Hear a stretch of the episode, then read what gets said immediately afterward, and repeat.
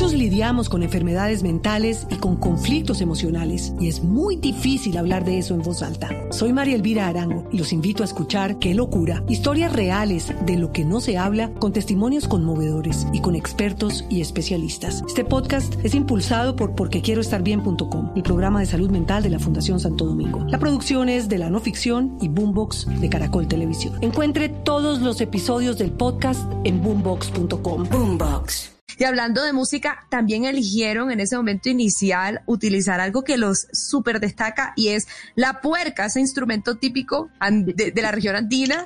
¿Cómo fue eso? O sea, ustedes no le llaman puerca, también tienen una guacharaca. ¿En qué momento dijeron, no, hombre, pero metámosle estos sonidos? ¿Cómo fue? Esos sonidazos. Sí. cuando, cuando, nosotros hicimos el dúo con, con Alfonso, Alfonso mm, ya tenía la guacharaca, pero Roserito no tenía un instrumento y sí sentía que algo le faltaba. Entonces eh, yo le dije a Alfonso, bueno, tenemos que buscarle un instrumento a Roserito para que acompañe a la guacharaca.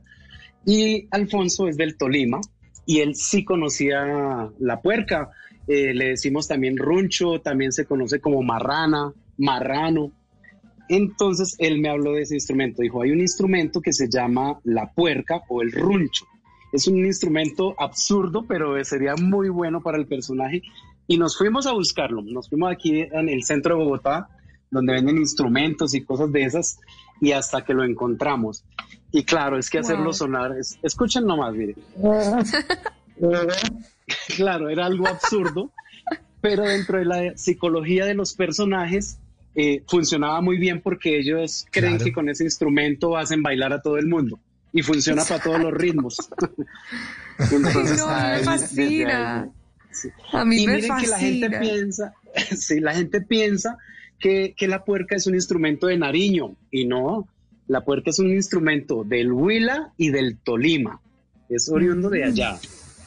Ah, wow. Entonces, ahora, ahora ya la gente ya lo conoce, en ese tiempo no lo conocía.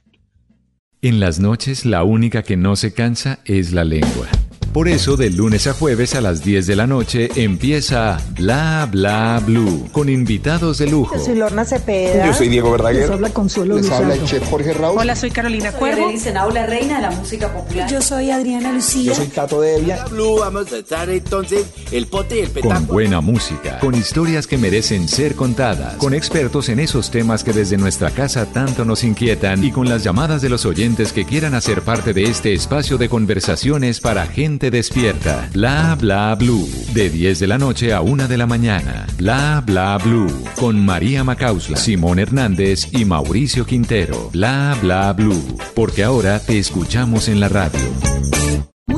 Lidiamos con enfermedades mentales y con conflictos emocionales y es muy difícil hablar de eso en voz alta. Soy María Elvira Arango y los invito a escuchar Qué locura, historias reales de lo que no se habla con testimonios conmovedores y con expertos y especialistas. Este podcast es impulsado por porquequieroestarbien.com, el programa de salud mental de la Fundación Santo Domingo. La producción es de la no ficción y Boombox de Caracol Televisión. Encuentre todos los episodios del podcast en boombox.com. Boombox.